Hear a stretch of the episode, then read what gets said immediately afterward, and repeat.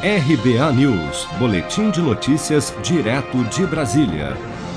Em coletiva de imprensa nesta terça-feira, o ministro das Relações Exteriores, Ernesto Araújo, acusou opositores do governo de fazerem esforços para distorcer a imagem do Brasil no exterior. Acompanhe.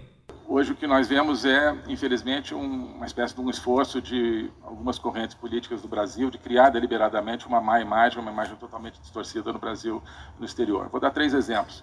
Uh, um seminário na semana passada uh, organizado em Harvard, né, aquele Brasil Day, uh, organizado por pessoas que enfim, dizem analistas de política externa ou de relações internacionais ou do que quer que seja, é, que procurou promover a imagem de que existe um risco à democracia no Brasil, é, de que existe um retrocesso democrático é, no Brasil.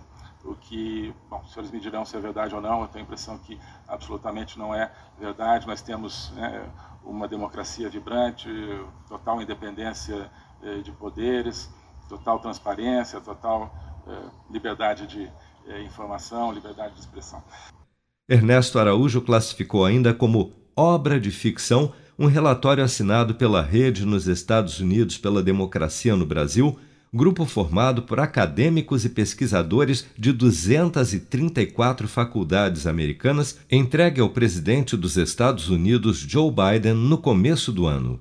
Houve esse famoso, agora não lembro como se chamou, um relatório que foi preparado por diferentes entidades eh, aqui do Brasil e enviado para a nova administração eh, americana, eh, procurando pintar uma imagem de um, né, de um Brasil, de um governo, no nosso caso, que eh, deliberadamente destrói o meio ambiente, que atenta contra os direitos humanos, eh, que atenta contra eh, também a democracia, contra liberdades fundamentais, uma obra de, basicamente uma obra de ficção, né, muito ruim, né, em termos de, de estilo, mas uma obra de, de ficção que procurou ser vendida, apresentada como uh, a realidade do Brasil.